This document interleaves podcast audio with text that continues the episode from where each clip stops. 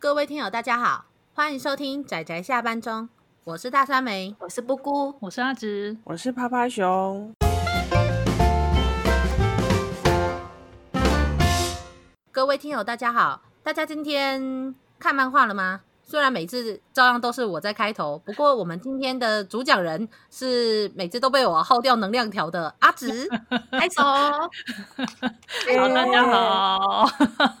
其实我能量条也快用完了。好，跟大家介绍一下，我们这次要介绍的作品呢，叫做《风之谷》的纳乌西卡，感觉很有名的。什么叫做感觉？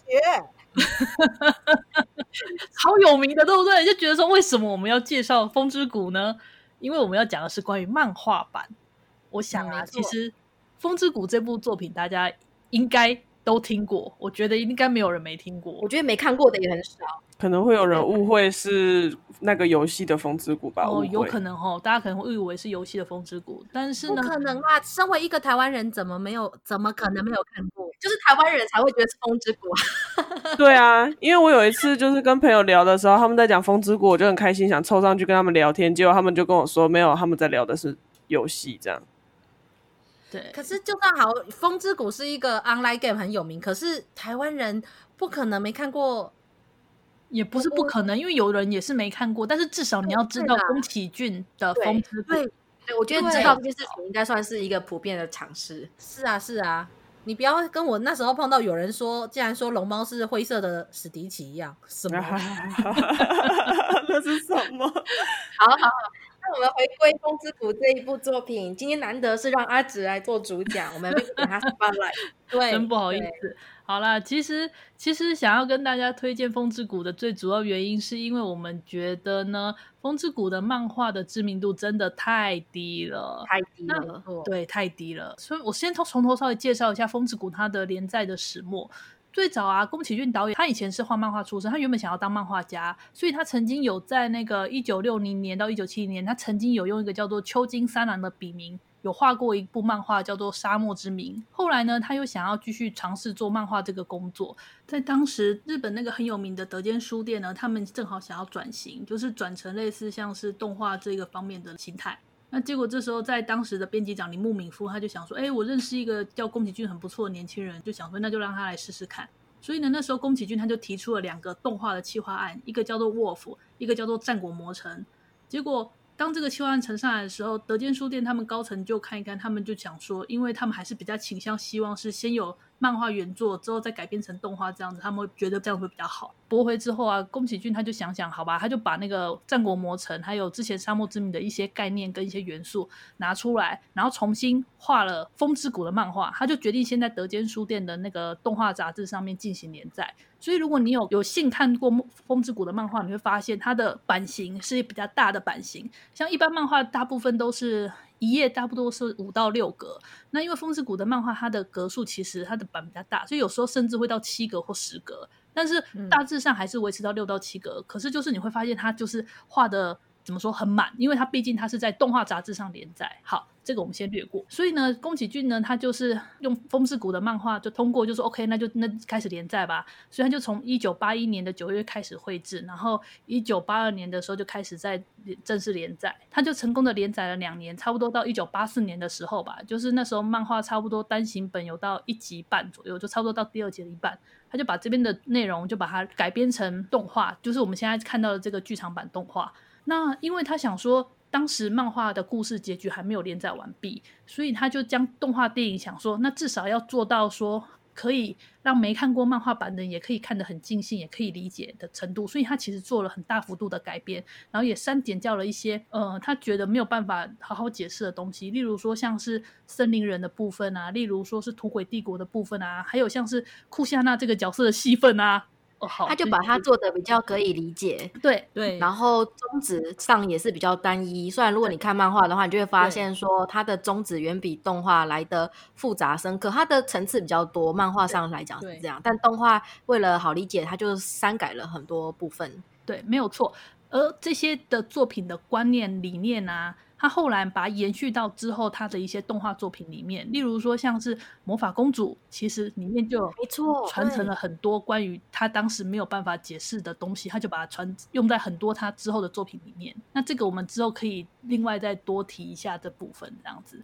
至于这个风之谷呢，因为自从他做成了动画之后，他就开始呃有去拍了那个天空之城啊，后来又做了龙猫啊这一系列的东西，所以他的漫画连载呢就开始慢慢的就是不定期连载，所以他就这样断断续续的连载了十三年，一直到一九九四年，他到一九九四年的时候才连载完毕，一共前后花了十三年的时间。风之谷的动画，我不是说他在一九八五年那时候他就有拍成动画嘛，所以他当年呢就获得了第十六回的星云奖的电影多媒体部门，而当风之谷连载完结的那一年呢，一九九五年呢，他的漫画版呢也获得了第二十六回的星云奖漫画部门。但是我觉得这部作品根本不需要这些奖项来为锦上添花了。我觉得《风之谷》它的前因后果大概是这样子诞生的。嗯，我觉得这个有必要跟听众聊那个解释一下。因为毕竟大家毕竟是对动画电影比较熟悉，漫画它的一路上的这样子的演演变是，我想大家都是比较陌生的。比如说像它像连载十三年这个，我就觉得相当惊讶。嗯，对，比我想象的久。而且我觉得，如果看虽然说《风之谷》的动画是一部很好看的。动画电影，可是如果当你真的去看漫画的时候，你就会觉得更惊讶，为什么原来这个故事本身其实是有这么多复杂的底线、跟背景、跟多重的不同的视点还有关系，然后去构筑而成的一部非常庞大的故事。对，应该说漫画《风之谷》它一共是全七集，而我刚刚说的，它其实在前第一集半左右的内容改编成。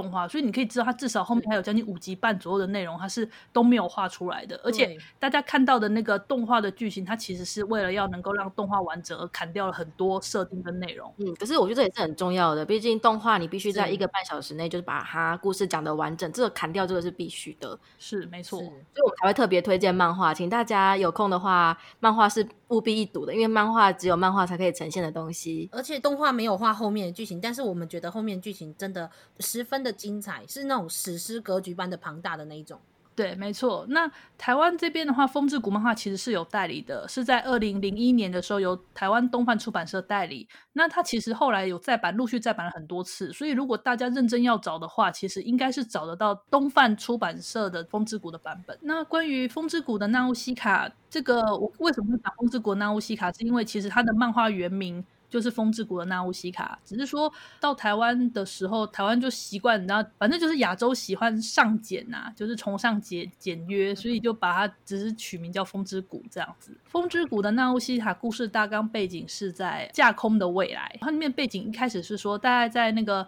欧亚大陆那边过了一千年后，那个科技盛极一世。人类基本上已经破解了各种基因，已经可以随意的创造生物，随意的改变生物。可是呢，人类也对了这个世界造成极大的破坏。那时候就是有巨神兵之类的那种巨大人形人形生物兵器，七天之内把这个世界破坏掉，被称之为七日之火。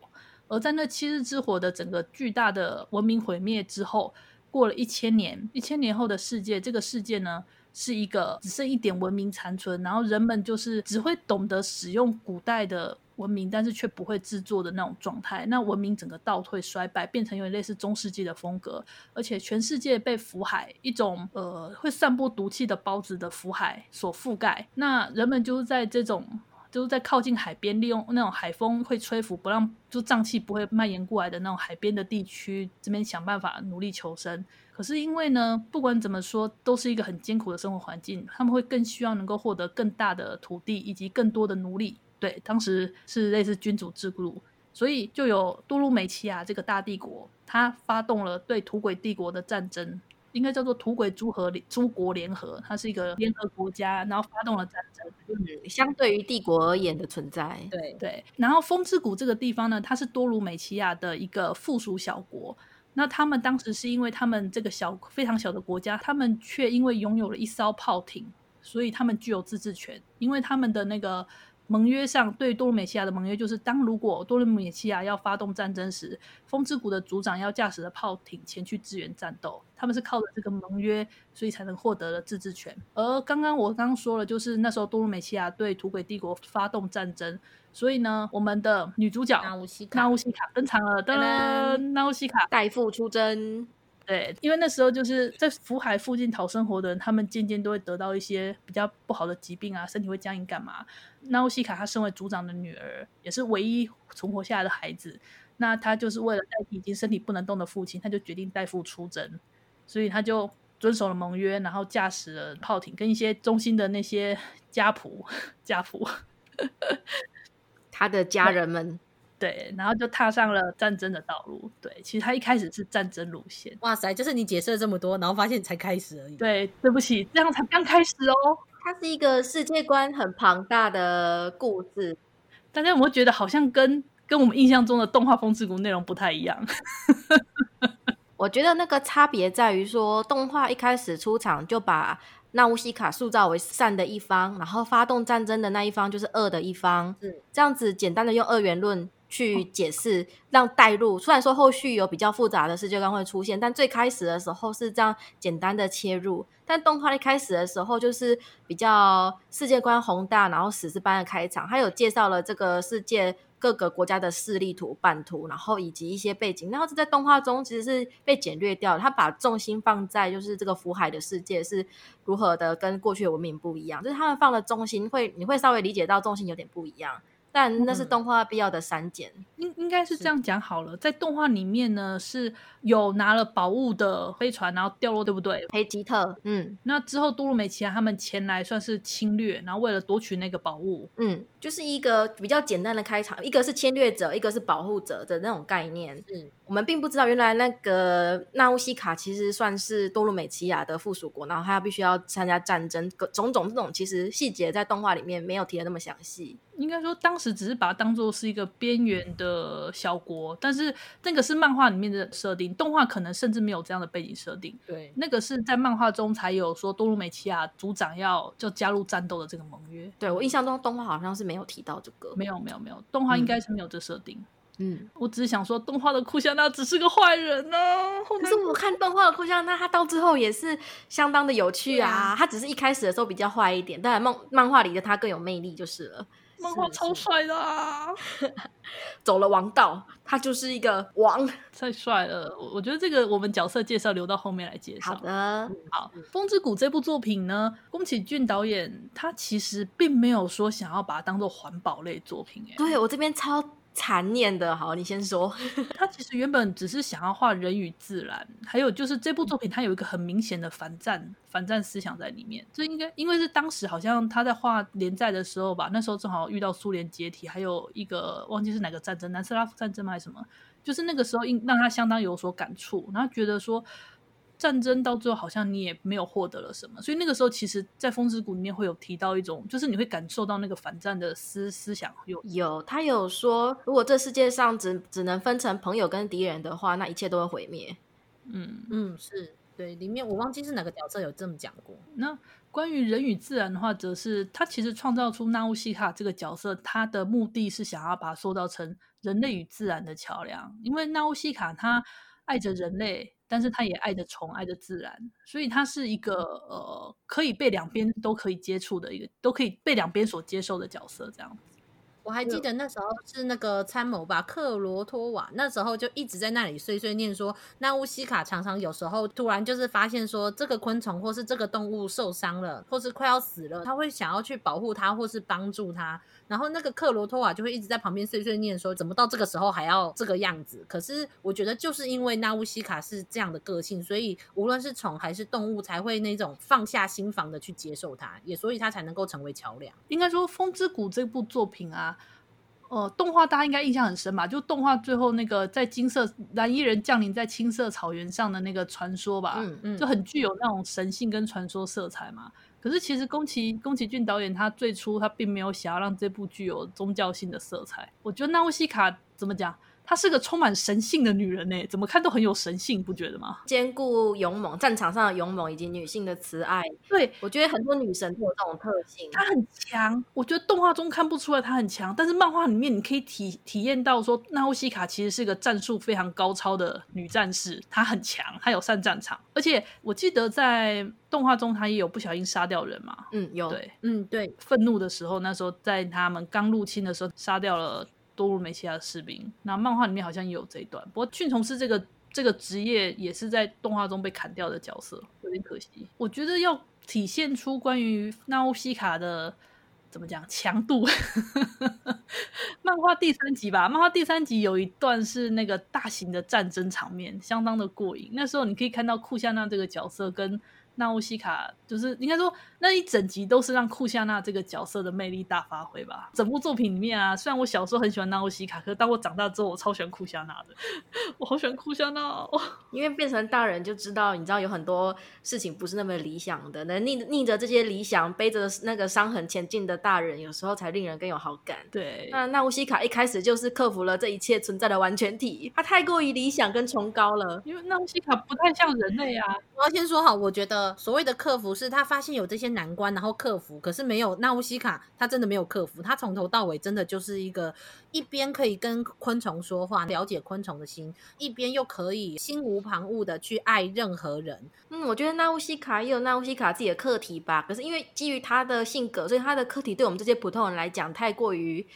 太过于只能存在于想象中了，他的课题太过于遥远。那库夏娜面对的课题是我们比较能够感同身受的，根本就是救世主的难题，好吗？他遇到的课题救世主的课题，这个世界的真相，他在探寻这个世界的真相。哦，对，这个很值得聊呢，因为他七集里面他却做到了真的跟史诗没两样的非常。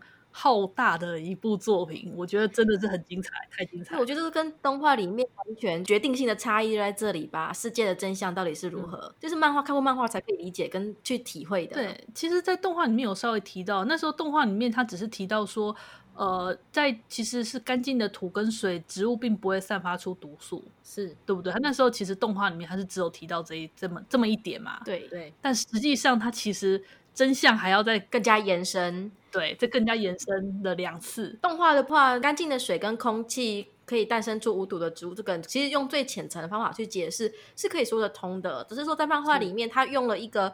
我觉得更有趣，然后更加深层的方式去扩展这一点，就是这个这个点变得有层次，就不能用环保去形容它，嗯、完全不能用环保去形容它，它不是在环境保护的东西。哦，我从这边开始就会进行剧情透露的很严重哦。我觉得如果大家如果大家很想去看的话，我觉得听到我讲这些，我会觉得有点可惜。就听到我讲，这已经是最后一集的内容，最后一集的最后后半部的内容了。对，最后一集直接听到了世界的真相，好像会很可惜。那总之，我们到这里就稍微听友如果会介意被被捏的话，这个时候可以稍微按个暂停，然后去把一整套《风之谷》好好的、认真的看完。而且不要以为它只有七本，它真的看起来需要花蛮长的一段时间。哦，我这个蛮有，我觉得它有蛮有特色一点，是它跟其实跟普通的漫画不太一样。它就觉得我看起来它比较像是动画的定格。它对于对它对于那个漫画有一个特性就是。转场，通常漫画讲会借由人物的一些小动作、小细节，然后做一个顺畅的转场。但《风之谷》漫画里面很少有这样的情况出现。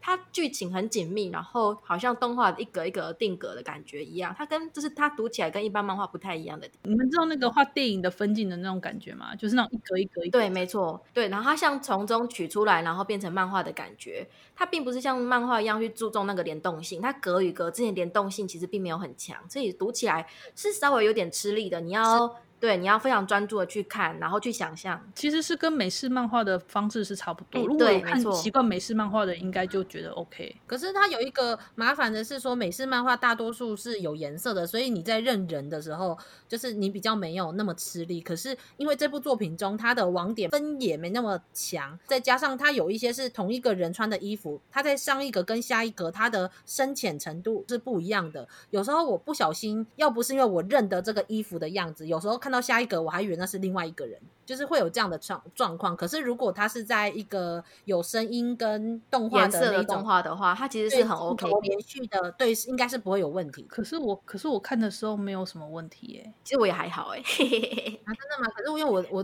就是我那时候看的时候，其实觉得有点吃力了。然后我我后来就是再重看一次的时候，就算我知道他是谁，我有时候他看一看还是会哦哦，对，是这个人。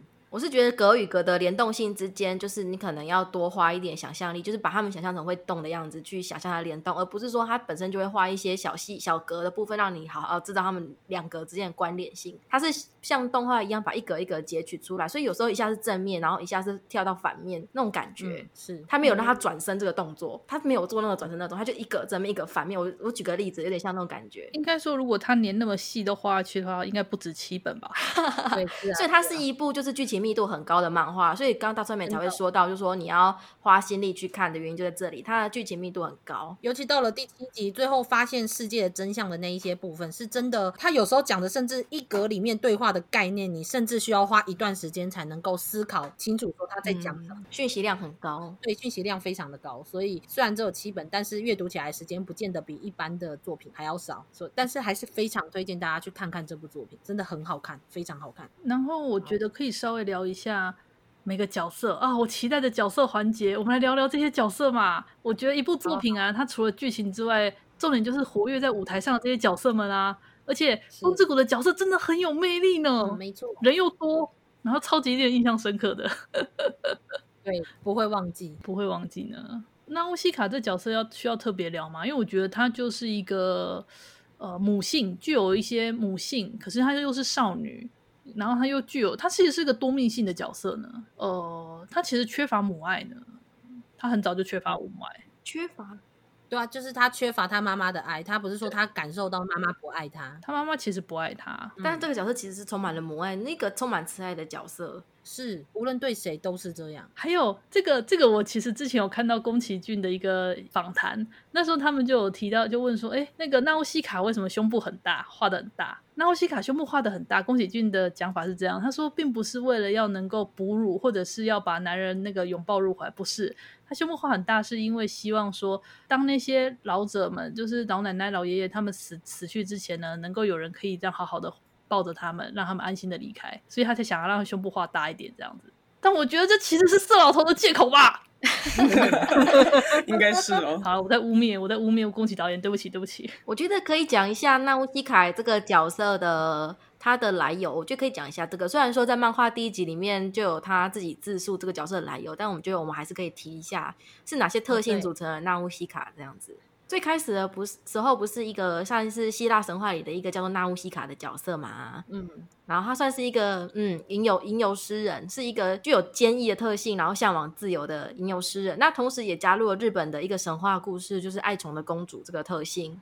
嗯，对，嗯，他们两者之间是有相关联的，所以宫崎骏才会把这两个角色给他做一个想象跟融合。他们都保持着跟那个世界背景不一样的价值观，然后并坚持着这样子，然后追寻自由的这样子的女性。嗯，就是反反传统吧，突破一般的那个框架，嗯，然后都具有坚毅以及明显的女性特质。我是我是这么理解的，既是坚毅的角色，也是一个追求自由，但是又有满满的就是女性特质的那种。类型，嗯，而且就是在爱宠的公主中，宫崎骏有说他很他很喜欢一个可以在大自然中奔跑，有点类似驰骋着风，然后和昆虫和动物就是融合成大自然的一块的那样的一个女性角色。所以就是你会发现纳乌西卡的身上都就是每一个特性都有。不过就算我之前有提啊，她好像就是因为结合了太多这种怎么讲？太多理想理想性的元素进去吧，所以让人觉得他其实太过具有神性，而且到后期的纳乌西卡，他的他甚至都是用精神力在跟人家沟通，哎，不管是跟虫还是跟人，他全部都是精神力，耶，已经进入了那种科幻领域了，都念话沟通，就已经就是想说，天哪，就是你已经什么都会了，就超强啊，很强。然后又有包容所有人，包容所有就是世界上所有存在的那种母性。我觉得光是他描述出这一点，他的神性就已经到达了一个高度。对 对，就是我们简单来说，他在生理上，光是生理上，他可以一边抵抗战场上的勇猛的骑士兵，他可以拿剑就可以挡住人家。这个是刺过来的枪，他又可以搭着他的那个那个叫什么滑翔翼？滑翔，虽然我一直不知道为什么要叫滑翔翼，因为它不是滑翔啊。但是好吧，他他们里面叫它滑翔翼，就是它可以乘着那个滑翔翼，然后非常非常自在的，然后都不会掉下来的那一种。什么叫不会掉下来？我真的不是我要说，那真的很不可思议，就是它的那种真的就是它跟这个滑翔翼融为一体的那种程度。嗯，故事里有说啊，它是一个可以听到风的声音的风的。公主、啊，风之盒子嘛，风之盒子，对呀、啊，对呀、啊，对，对啊，可就是我，所以我就意思就是说，他在生理上这些就是已经很强悍了，然后最后再到他可以倾听到自然的声音，无论是昆虫、动物，然后还是到植物、植植物吗？自然的声音，植物有啊，他听得到孢子的声音，对啊，对啊，就长出来什么的声音，森林的声音了，可以跟昆虫心灵对话，最后他还可以把他心灵讲的话，借由旁边的人的力量，然后传播到整个战场上。嗯，那只是征服而已啦，其实他自他单独一对一，他也是有办法的。我的意思是说，他可以做到这么多不可思议的事情，所以我才说他神性太强了啊，已经可以叫做女神没有问题。但是其实我也不太喜欢用“女神”这个字眼，就是很难解释这个角色。虽然说他。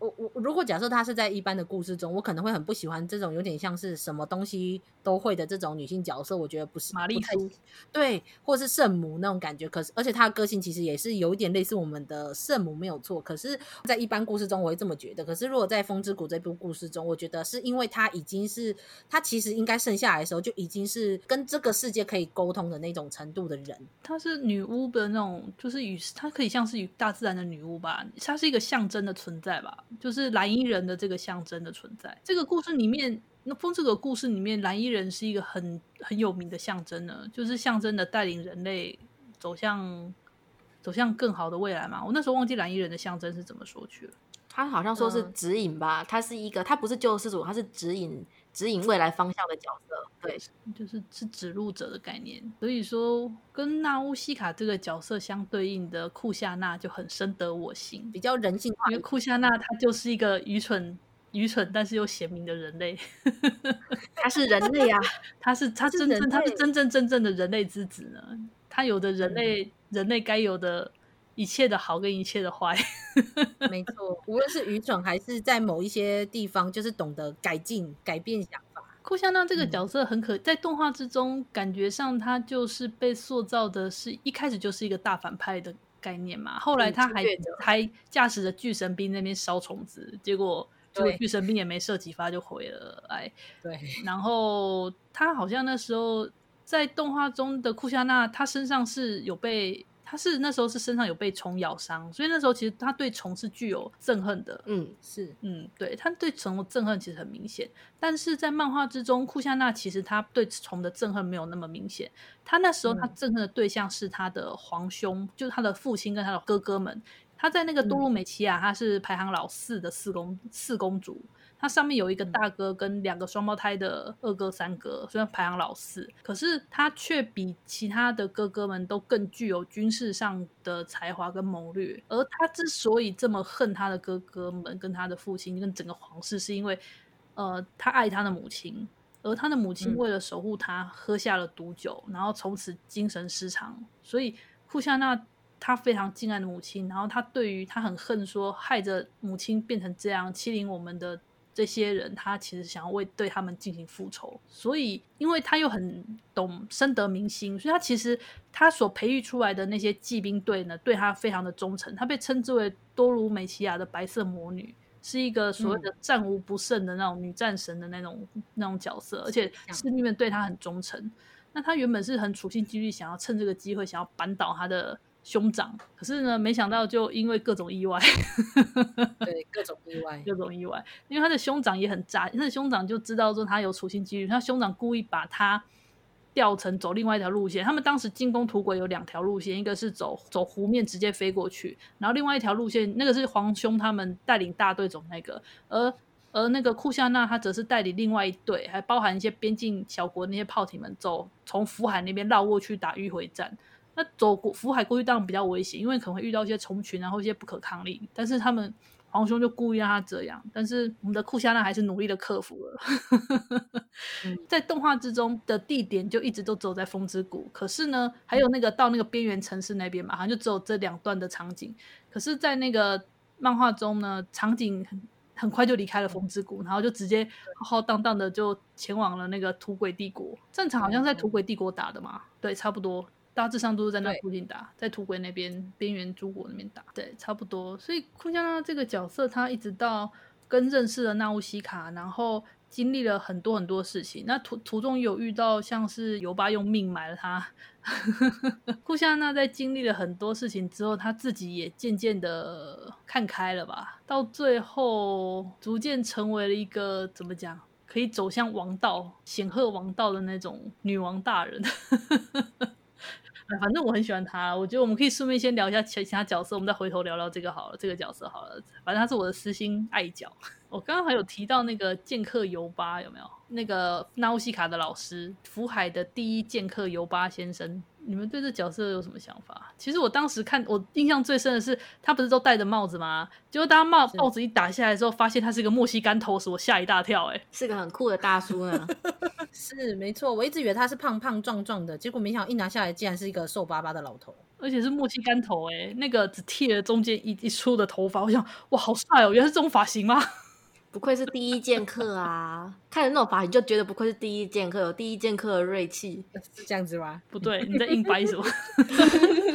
大叔就是不姑的菜。我很难解释尤巴这个角色，我觉得他其实对我来说，他比较像是一个从长辈的角度去看纳乌西卡，然后另外就是跟其他角色把一些纳乌西卡没有办法走到的地方的那些故事去补足的一个角色。嗯，虽然戏份很多，但是对我来说，他比较像是类似这样。我反而对那个参谋还有升官比较有对升官那个角色是中后期出现，但是因为动画完全没有土鬼嘛，所以升官他是属于土鬼那边的的角色，很可惜漫画才有看到他漫。动画中都没有看过这个角色，我觉得他真的是一个，就是真的是一个立场转变的人，就是他一边放不下自己的忠诚，可是又一边发现自己的信仰某种程度上在改变，就原来他信的东西到了后面其实不是他自己认为的东西。升官查卢卡嘛。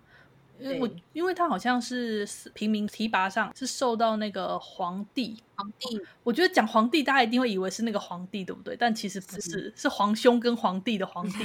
因为里面的土鬼有皇帝两兄弟，所以他们在讲这两个兄弟的时候，他们会讲皇兄陛下跟皇帝陛下。所以我们讲的皇帝就是弟弟的那一个角色。对，然后他们是两兄弟共同共治，但是哥哥大致上都是不太管事，都是让弟弟在在那个主导一切。我是觉得这个角色让我觉得很很印象深刻，是因为从刚开始他看起来就是辅佐皇帝。你说查鲁卡吗？对，查鲁卡，他刚开始去辅佐弟弟的这个皇帝陛下的时候，他其实刚开始像个反派，但是你就会发现，原来其实他的忠诚是有来自于他从底层出身，然后被被拉拔上来。后面他发现他们相信的，他一直都觉得，就是原本他们其他的土鬼的其他部落，他们信的都是类似邪教或是异教。他觉得他们是不对的。土鬼是政教合一的一个国家啦，应该这样讲。对，他们是一个政教合一，就是你会感觉他们的风格其实跟那个藏藏族有点像，西藏那边的藏族的风格有点像。他们是僧侣，然后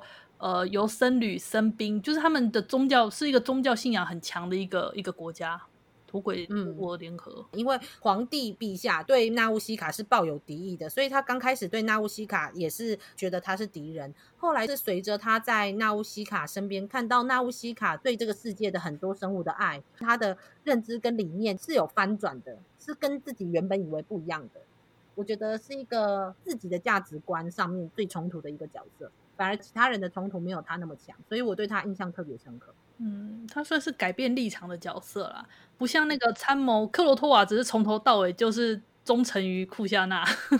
我会对他印象深刻，是来自于立场转变，跟我可以，我很能够理解这种对于自己的信仰，尤其他们是信仰很强烈的这种人，就是他们立场转变下面的那种冲突。那克罗托瓦这个人是也蛮有趣的是，是他虽然乍看前面就是谁付我钱，谁可以给我利益，我就会去。忠诚于他，但是你会发现到最后，他其实也是为库夏娜快要付出生命。库夏娜也是某种程度上也几乎也是在保护他。应该说，库夏娜会保护他所有的部下吧？对，是，对啊，库夏娜是个会保护部下的人。可是就代表说，库夏娜是真心的把他当成自己的部下，而不是一个很容易转换立场，所以把他当利用工具的那种感觉。应该这样讲好了。应该说，克罗托瓦。当初到库夏娜身边是被派过去的，然后他是因为他是从底层上来，所以他很感觉给人就是一个很势利。你说的，谁给他钱他就为谁工作。一开始的时候，感觉上他就是被皇兄陛下派过来的嘛。那时候好像也是半监视的立场。是，可是没想到变成就他居然就直接倒戈到库夏娜这边。对，而且他其实有很多次，两次还三次吧，就是他一边如同我刚开始说，他抱怨说。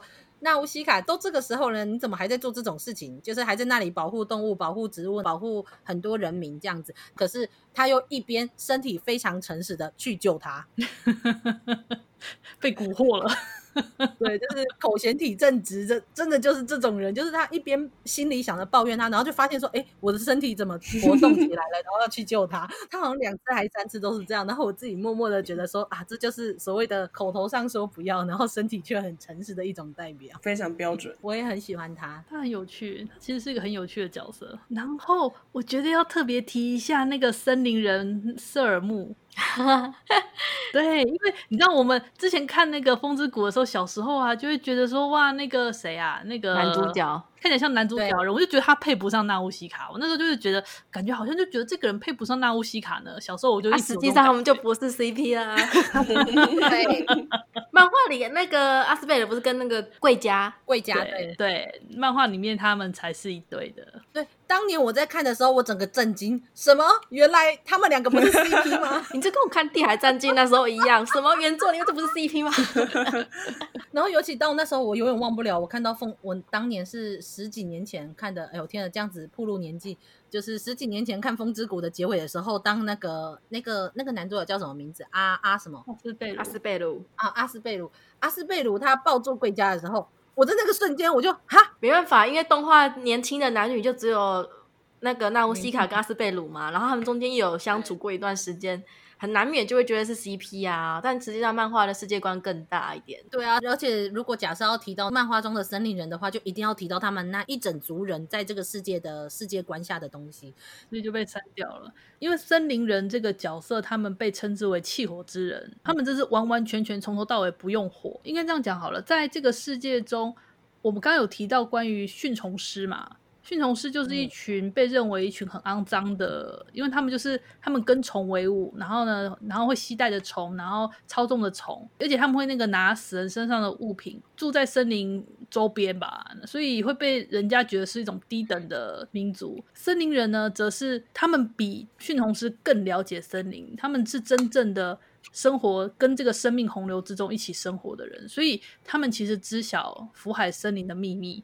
瑟尔木啊，他就有跟怎么讲，在精神世界中有跟纳乌西卡分享过这个世界的秘密。嗯，不过这当然只是一部分的世界秘密，连森林人也不知道的秘密是在之后才会揭晓。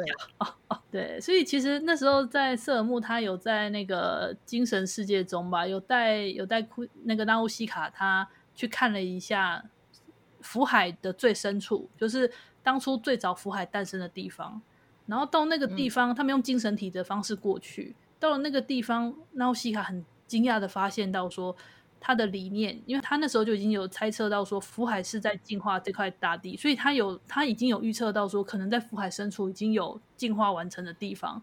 那他确实在那个地方看到了，嗯、怎么讲？非常非常美丽的一个世界，就是有草、虫、有鸟。嗯连树都长出来了，但是最震惊的是，原来这个世界的人其实并不属于这个世界哦。这个还要这个这个是在真正的，他其实那时候有埋下一个伏笔啦。他就是说，他看福海在净化这个世界，然后他就忍不住自问了一句：说，难道我们人类是污秽的吗？我觉得这个就是，虽然你乍看像合理，但他为后面其实埋下了伏笔。嗯，没错，因为怎么讲，这时候要提到巨神兵。哦，在在动画里面，巨神兵好像只射了两炮，然后就毁掉了，看起来就只是一个出来出来出来不知道拿来干嘛的那个人形兵器。但漫画里面我看了还蛮感动，因为他对于巨神兵这个角色刻画的蛮深入的。我、嗯、我中后段我觉得还蛮感动的耶，尤其是那个娜乌西卡给那个巨神兵取名字的时候，取那个对名为无垢的名字的时候，看了很难过。对，在在漫画中，巨神兵这个角色。他是个角色，他有智商，对，对他会讲话。还有他自己的思考。是的，他真的就是一个超，真的就是一个那个生命的存在吧。其实这部作品从头看完，你会发现他一直肯定生命就是具有存在的价值跟意义，不管是人造的生命也好，还是自然存在的生命也好，他认为他们都会诞生心。对，只要你诞生了之后，你就会有诞生的心。那诞生的心，你就是一个生命，就是一个被该尊重、被该承认的一个存在。嗯，不管你一开始是不是人造的，对，这个就是要提到世界的秘密。土诡陵墓那边有一些几乎可以说是黑科技的东西，源源不断从那边出来。那皇兄陛下，皇兄，皇兄，对，皇兄陛下，皇兄陛下是个很妙的人哎，我其实还蛮喜欢他的。我也是，皇兄好有趣哦，皇兄是个妙人。我刚刚有提，我们刚刚有提到嘛，就是土鬼这个帝国是由皇兄、皇帝这两这个兄弟他们互相营经营。那皇帝陛下他其实，其实因为皇帝陛下他的身体不好。嗯，他们他们土鬼拥有一种几乎可以长命百岁的技能，就是他们可以制作。因为我刚刚有提过，他们其实有技术有传承下来，他们可以复制年轻的肉体，然后更换肉体，然后用这种方式不断的存活下去，所以他们可以活很久。可是因为呢，技术可能不够成熟或失败吧。总之就是皇帝陛下小时候有目睹到他父亲干嘛，因为那个肉体转移失败，然后整个崩溃，所以他其实很害怕换肉体，所以他就只好用类似那种福马林，也不是福马林，反正就类似那种。浸泡药液的方式吧，努力的延长他的身体的寿命跟极限。结果在发动战争啊，干嘛？然后跟那个纳乌西卡的精神过招，总之干嘛？总之就是最后，呃，皇帝陛下的身体，呃，是被皇兄陛下搞坏的吗？对，他有偷偷加药在他泡的类类似福马林的东西里面，药剂里面，他就趁机把那个皇帝的身体弄毁了，只剩下类似灵魂体的精神体还存在。对。后来那个精神体有那个去找了纳乌西卡，那这个时候正好接到我们刚刚有提到的说，就是森林人带纳乌西卡去看那个世界的秘密。当时就是他其实纳乌西卡那时候有顺便把那个皇帝陛下的灵魂一起带过去，所以最后皇帝陛下的灵魂是在那个纯净的那个世界中离开这个世界的。那一幕其实看来蛮感动的。这一对兄弟真的是，我觉得他们可能刚开始真的也不是一个想要成为一个坏的。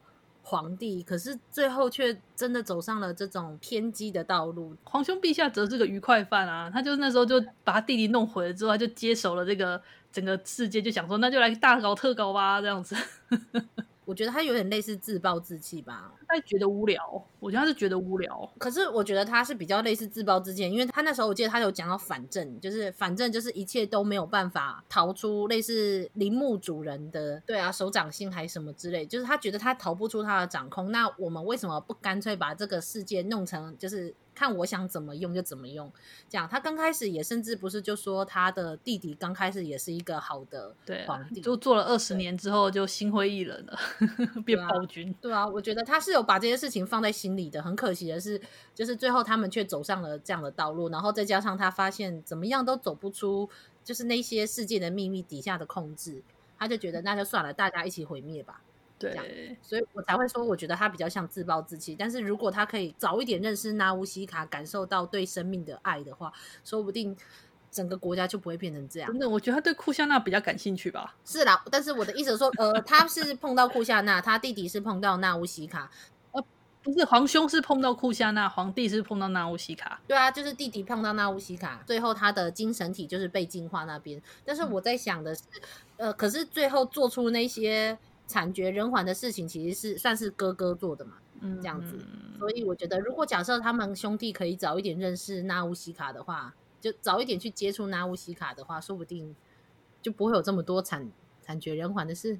一样会啦，因为他们当初发动战争，多鲁美西亚也一样会发动战争啊，也对，利用利用森林跟虫的那种虫海。就是那个大海啸，大海啸利用大海啸攻击这个，就是生物战争啊！对啦，彼此啦，彼此啦，没错，人类就是误会，人类全灭亡好了。哦，我自暴自弃。所以就是当纳乌西卡知道铃木主人的存在的时候，他才想带上巨神兵前往陵墓去把这一切解决掉，对，把它封起来，对，封印起来。那就在过程中，纳乌西卡他呃，我们必须讲一下奥马这玩意儿呢，玩意儿，对，这玩意儿它是人造兵器嘛，那它具有。超强的辐射性、辐射能，所以其实光是在他身边被他的那些辐射光照到是有毒的。我那时候其实看得很害怕，因为因为那时候他不是直接奥马是直接抓着纳乌西卡，应该说捧着他然后移动嘛？但是我觉得那个我光他一直不断的暴露在辐射照射下，其实我真的看得好害怕。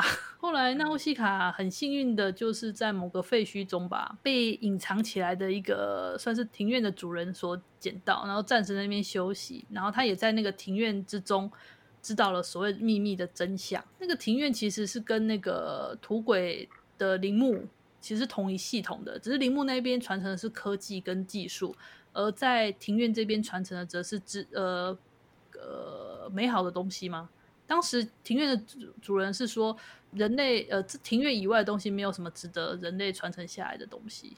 是，对，那其实是一个很美好的理想乡。庭院，庭院是个美好的理想乡，里面保存了非常美好的物种，嗯、然后非常多的一些像音乐啊、美术这种。人类好的东西保存下来，嗯，美好的感情，美好的心地，那个东西倒是没有，我觉得。可是我觉得在他们这个地方的时候，纳乌西卡不是说他可以感受到那种内心的平静吗？那那些习德拉们也都是没有什么攻击性，对，人造那些人造兵器习德拉，人造生物习德拉，在那边都是像农夫一样乖乖的在种田什么的。应该说，这才是希德拉原本的功能吧？是那个第一代的皇帝把他们带走，把他搞得像兵器一样。是啊，所以他不就是说了，就是在这个地方保留了最好的那些东西，无论是你的，就是最好的，对啊，就人类最好的东西是存放在这里的。然后他也在这个地方从那个庭院的主人得知说，其实两千年前的时候，那时候人类陷入了几乎是绝望的情况之下，那时候在七日大火中，人类勉勉强强的就是。把人跟植物进行了大改造，那将植物这些改造成说，就是会吸收，会大概花上千百年的时间，然后吸收几千年的时间，然后把土壤的污秽处理掉之后，变成了净化掉，变成干净的环境。人类跟这些动物则是把它变成可以适应适应这种有毒的环境。他当时就直接说了：“你看，在这种有毒的瘴气之中，你们皮肤直接接触这些东西都没事，你们只要戴个面罩就可以存活。你们不觉得这样很奇怪吗？”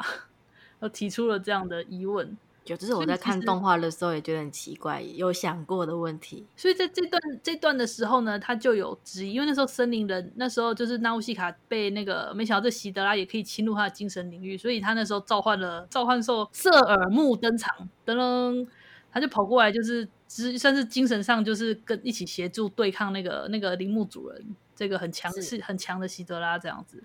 然后他就跟他说，嗯、其实他说你们森林人应该有派过很多人去过那个福海的中心吧，可是都没有人回来，因为他们都吐血而亡了。因为人类已经无法，嗯、就存在这个世界的人类已经无法去接受那个纯净的世界。嗯，非常的讽刺呢，人类居然没有办法活在已经进化过的世界之中。对，明明这么的期待。那样子美好的未来，可是其实发现原来自己不属于那个世界。可是之后纳乌西卡会大很喜欢啊，他就说：“你难道只能把这世界分成就是清左跟污秽两个吗？”就我就觉得跟他前面说你只能把这个世界分成敌人跟朋友两个嘛，有我觉得也稍微有呼应诶、欸。因为其实纳乌西卡不是一直是桥梁的角色嘛，他一直在清左与污秽之间就是做一个。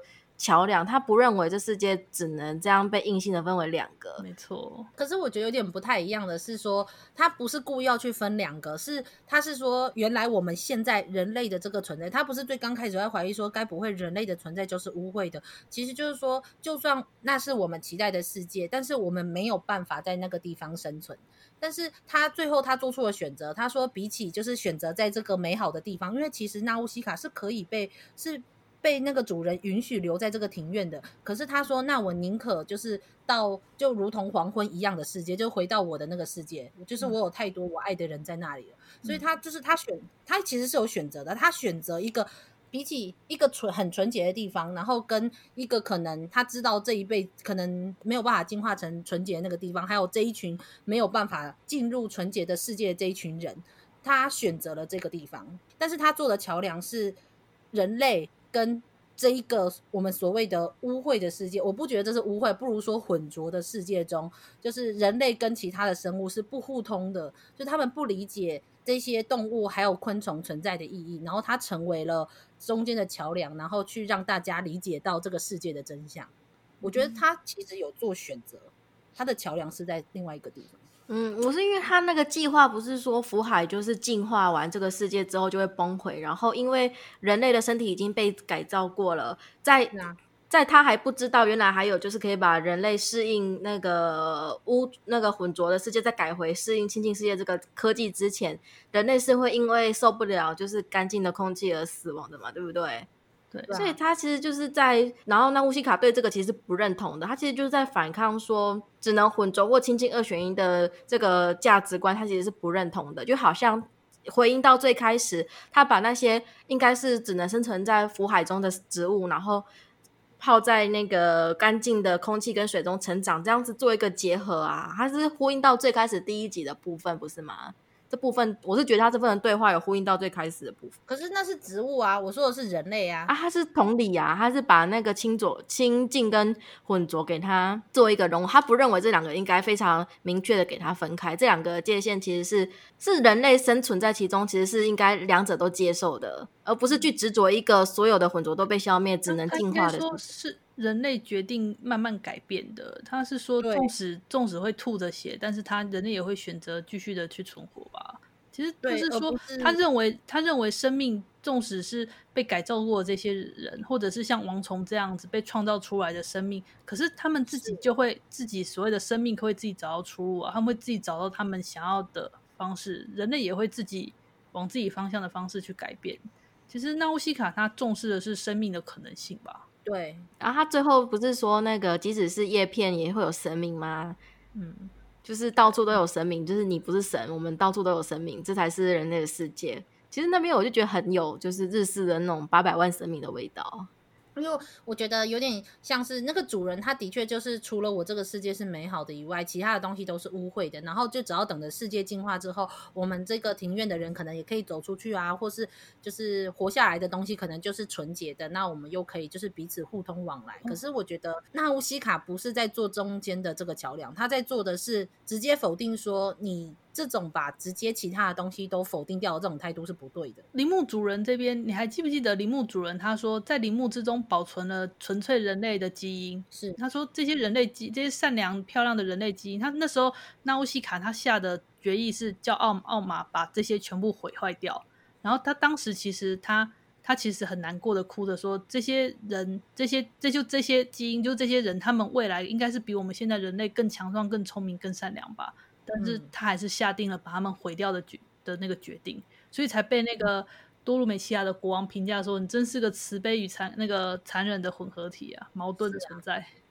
是啊”是啊，所以我觉得，呃，我觉得他对我来说的桥梁不太像是这一部分。可是我觉得他做了另外一个，我觉得更感动的是，他选择了相信人类未来发展的可能性，无论这个世界到底会不会真的完全的被。呃，那些黏菌或是孢子和整个福海给净化，还是怎么样？他宁可选择留在这些人的身边，然后更成为就是人类与其他生物之间的桥梁。这件事，我觉得是很感动的。就其实他他可以选择，他是那所有的人类中唯一一个，甚至森林人都被排除在外，就是他是可以被留在那个地方的人。没有，没有，应该说他相信这个世界的可能，应该说他认为说我们人类的命运应该由现在生活在这块土地上的我们一起来决定，一起来面对，一起来成长，跟一起来改变。他重视的是现在。对啊，如果他要选择，他可以选择，他可以选择那个最纯粹、最美好的部分。可是他没有，他宁可相信现在的人有决定自己未来的可能性跟方向。我们有这个自由，他就是跟风一样嘛，我们有决定的自由。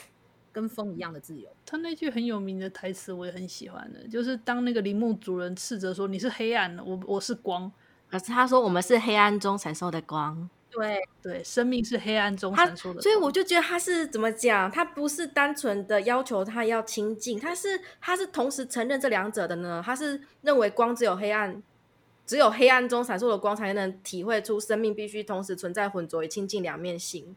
我是认为他是纳乌西卡的主张是这样子，我的我的我的解读是这样。我觉得他比较像是不管他真的最后走向了我们所谓的污浊，还是走向了清净这件事，不管世界怎么变，我们就是我们人类有选择我们未来的权利。嗯，因为我想说，我是把那个他说那个生命就是光，对于那个铃木主人来讲，他就是站在清净的这一方。那那乌西卡支持说。生命是黑暗中的光，那就是必须说把那个污浊跟清净两个做结合，这两个同时存在才是才是现在的人类。我是这么解读的啦。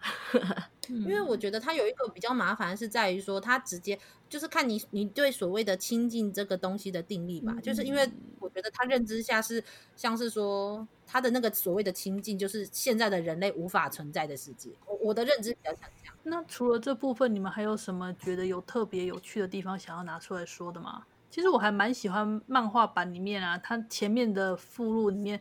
放了很多的设定及设定这部分，例如说像纳乌西卡的装备穿着啦，还有一些像是一些福海的地图啊，还有莉莉蔻蔻的一些那种设定图，我都还蛮喜欢看的。嗯，对啊，我觉得很很浩大，我也很喜欢。就是看到那边我很好玩，虽然我会记不得，记不得，世界太大。真的，我我没有办法把地图记下来，我没有办法，我只有自己走过的地图，我比较会记。哦，而且那个，其实，在最后结局吧，你也你也看到最后面结局，他只是用一段话跟你说，呃，这个故事就到此告一段落，但是其实还有很多故事还没有讲完。我觉得就是这部分特别有史诗感诶，我个人觉得。啊、然后里面也讲了纳乌西卡的两种可能性嘛，一个是说，在土鬼帝国，就是一直等到奇奇克克，就是他们的那个。原本的皇室齐克克的那个继承者成长到成大之后才离开嘛，然后才说才回到风之谷嘛，第一次回到，然后又说他之后又跑去跟森林人在一块了，哇，对，后面则是提到另外一个库夏娜，所以你有没有看到它里面刻意提了纳乌西卡，又提了库夏娜，代表它其实是双女角吧？是啊，而且就是像你讲的，一个是具有神性，一个是具有人性的角色，是啊。另外，库夏娜回到多鲁美西亚，那虽然获得了王位继承权，但是他他终身不继任，只用摄政王的方式来称呼，然后被称后世称为多鲁美西亚的中心之主。哦，显赫王道，好帅哦！对，其实我觉得很有趣的，就是只当摄政王，不当不当王。对，就是我觉得就是这样，短短的一段话，突然把这个故事又拉又往后拉，往后延伸拉高，我就觉得好棒，然后充满了想象。对对对对，而且我听那个宫崎导演，他好像访谈里面也有说，他其实他其实这个故事完结了，他也还是觉得不够满意呢，所以他还是有很多一直在思考、在想的东西。据说啦，现在宫崎导演好像他也有。漫画连载结束之后，他好像变成说，嗯，他比较倾向于呃付出劳力，然后生活于当下，而且比较没有那么的崇尚马克思主义了。嗯，其实我觉得崇尚马克思主义也也不是不行啊，他崇尚嘛，但是事实证明的是他们的。国家就没有啊，自己崇尚也没。应该说马克思主义是一个热血的年轻人的主义呢，我自己读起来是这么觉得的。啊、是吗？会特别有感觉的主义，马克思主义哈，很理想。对对，那、嗯啊、你年纪大了会有不同的感触，之后有时候会会觉得比较不会那么极端了啦，不会是那么觉得马克思主义就是好。我自己是有这种读起来马克思主义有有这种味道，它是一个热血的属于年轻人的主义。真的吗？嗯，他很热血啊，你不觉得吗？我我我我是自己是觉得，好像我觉得越年纪大才稍微比较认同。我小时候其实蛮难认同的，尤其我应该说两三年前，我可能还。几乎也不要说反对，就是因为因为就会想到马克思主义，就会觉得好像跟目前的很多共产国家就会扯上关联。但是后来当然就是稍微看的稍微多一点之后，就会发现说原来不是这样的。你说看主义本身，我们不要看它后来有很多奇怪的，有人又把它引用成奇怪的意义方面，我们不要去看。我们看主义本身的话，我是觉得它是一种怎么讲理想化，然后热血的。哦，对。好了，我是觉得他比较适合养老啦。其实这个也只是随便聊聊啦。我听说宫崎骏导演后来开始又回头画漫画了，不知道现在干嘛。他好像最近好像也在画漫画，那好像也在筹备。也是有名的退休诈欺犯吗？对，真的。对啊，两次都说要退休都没有，封笔了都说没有，继续画。对啊，那说起来，我有一个人我一直想问呢、欸，趴趴熊，你从刚刚到现在都没有说，你觉得要说说对这部作品有什么看法？哈？我要说什么？就是你，你从刚刚有将近快要三十分钟都没有说话，我有发现，啊、被你发现，他根本就今天只是应声。我比较想问的是，你有看过漫画了吗？灵魂提问，我看了一点点，而且我我今天跑去加班，我现在好想睡觉，我能量条又完了，糟糕。阿紫，你的能量条分他一点。阿紫也快见底了，哎、欸，他的能量条已经剩下一趴了，还分我剩下零点五趴吗？没有没有，阿紫是等一下只要一结束这个话题，他就马上变归零的那种。嗯，好啊。所以那大家对这部《风之谷》的纳乌西卡还有什么特别想要再跟大家分享的地方吗？王虫好可爱，不对，它不是好可爱，它、啊、是好漂亮。嗯，王虫好漂亮。嗯、其实台湾好像好像也蛮多人喜欢王虫，然后买很多造型，就是买它的模型回来。哎，对，你知道吗？那个有卖啊，在那个吉普力工作室他们的那个去参观的时候，你可以买一只很贵。金属做的，它可以动，可是它还是虫啊，呃，还可以动，而且它有分红色眼睛版跟蓝色眼睛版，然后它就是金属做的，那一节一节可以动，很帅。对，然后还可以打开，就是打开某个开关，然后还就是变红色眼睛，然后再变回来变蓝色，然后很贵，很贵，很贵。可是它是虫啊，等等，大孙妹不是怕虫。我没有怕虫啊，你没有怕虫啊？哦，我不喜欢虫爬到我的身上。可是我说一句实在话，我觉得王虫很漂亮，而且我很喜欢他们那一种。其实你就会发现，王虫在里面真的是一个好令人心疼的昆虫。真的，应该说虫虽然有各种就是蠕动啊，然后触手啊，可是他们风之谷把这种虫把它画的很有魅力，就是奇异的很有魅力。等等，它也是蠕动跟触手啊，也是蠕动跟触手。还有截肢，我觉得，我觉得单纯以虫来讲，那种蠕动的感觉我还蛮不喜欢。但是梦风之谷里面就是把这种虫给它画的有魅力啊，这是算是他自己独有的一个味道吧。如果只是单纯画虫的话，我会觉得不行。但是他就是把那个虫刻画的很有趣，很怎么讲？